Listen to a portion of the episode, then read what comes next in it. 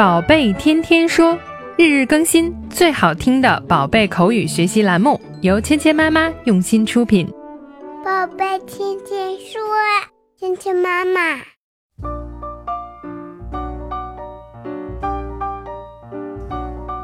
嗨，亲爱的小朋友们，欢迎回到芊芊妈妈和博宁哥哥带给你的宝贝天天说。Welcome to 宝贝天天说 with Mia and Bo。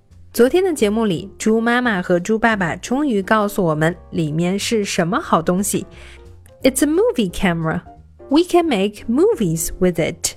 原来啊，猪爸爸收到了一台摄像机，他们呢可以用它来制作一些小电影。这个时候，佩奇就迫不及待的想用了。他是怎么向爸爸请求的呢？Can I use it first, Daddy? It's a bit too difficult for children to use. 佩奇看到新的摄像机，非常的好奇，他很想试一试，摩拳擦掌。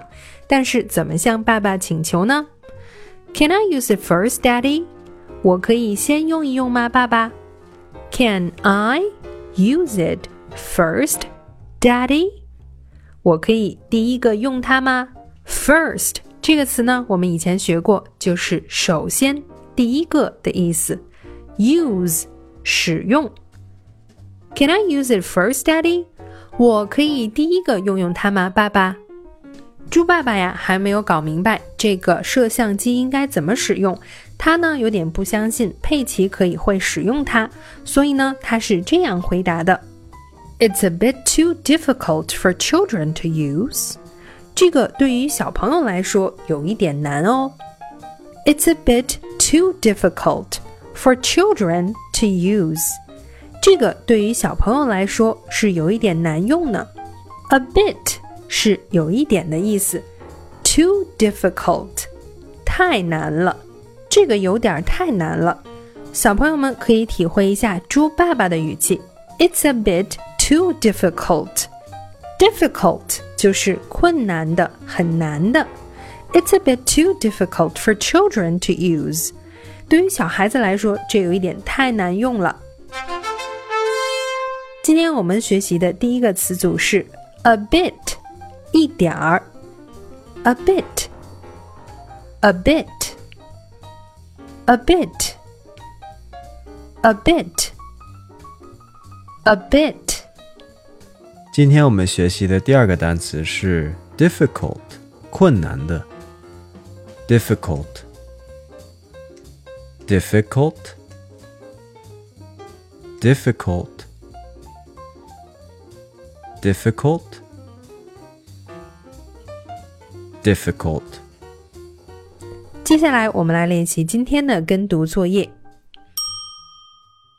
Can I use it first, Daddy?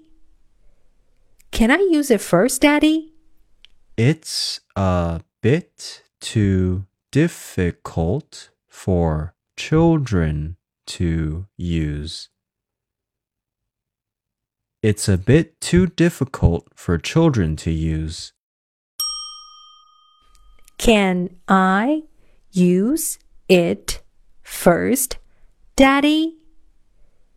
Can I use it first, Daddy?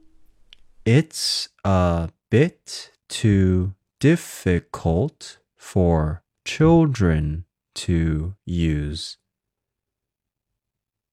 It's a bit too difficult for children to use.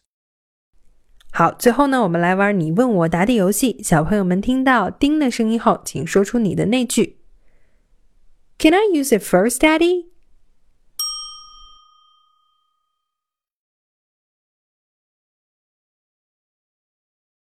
Splendid job today.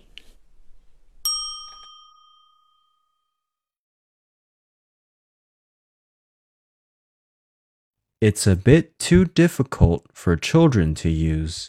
Great job on this difficult lesson. 好，今天的内容就到这里了，小朋友们学会了吗？更多精彩的内容，请关注“芊芊妈妈儿童英语”的微信公众号，还有喜马拉雅专辑。我们明天不见不散。